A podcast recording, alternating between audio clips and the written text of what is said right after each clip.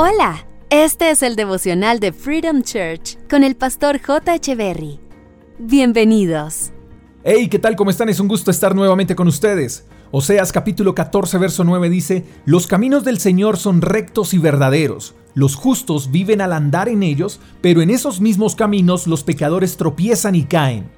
Quien camina sobre las verdades de Dios no tropieza.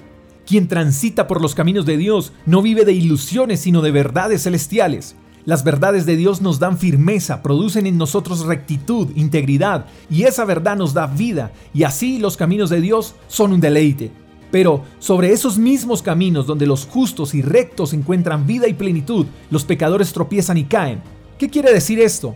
Que por más que los que hacen lo malo quieran transitar por los caminos de Dios y obtener una vida de bendición y plenitud, no podrán, porque cada intento por alcanzar el favor de Dios terminará en tropiezo. En pocas palabras, lo que el pasaje nos quiere comunicar hoy es que para poder alcanzar las bendiciones de Dios y disfrutar una vida plena, debemos renunciar a todo lo que nos hace tropezar, todo lo que nos está impidiendo crecer, sea un pecado, una mala actitud, un mal hábito, una mala amistad, una mala relación, etc.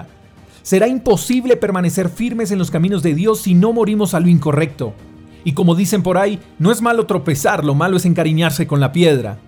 ¿Cuál es la piedra que tienes que soltar? Porque si no renuncias a esa piedra, llámese como se llame, esa piedra a la que le estás cogiendo cariño, esa misma piedra te hará caer. Dios quiere darte una vida llena de bendiciones y de plenitud, pero esa vida no la encontrarás transitando por el camino equivocado. Esa vida la encontrarás transitando por los caminos rectos y verdaderos que Dios te ofrece. Querido amigo, caminar en rectitud más que un deber es un privilegio que tenemos como cristianos. Espero que hoy sea el día para que alcances esas bendiciones y no el día para que tropieces y caigas. Te mando un fuerte abrazo, espero que tengas un día extraordinario. Hasta la próxima. Chao, chao.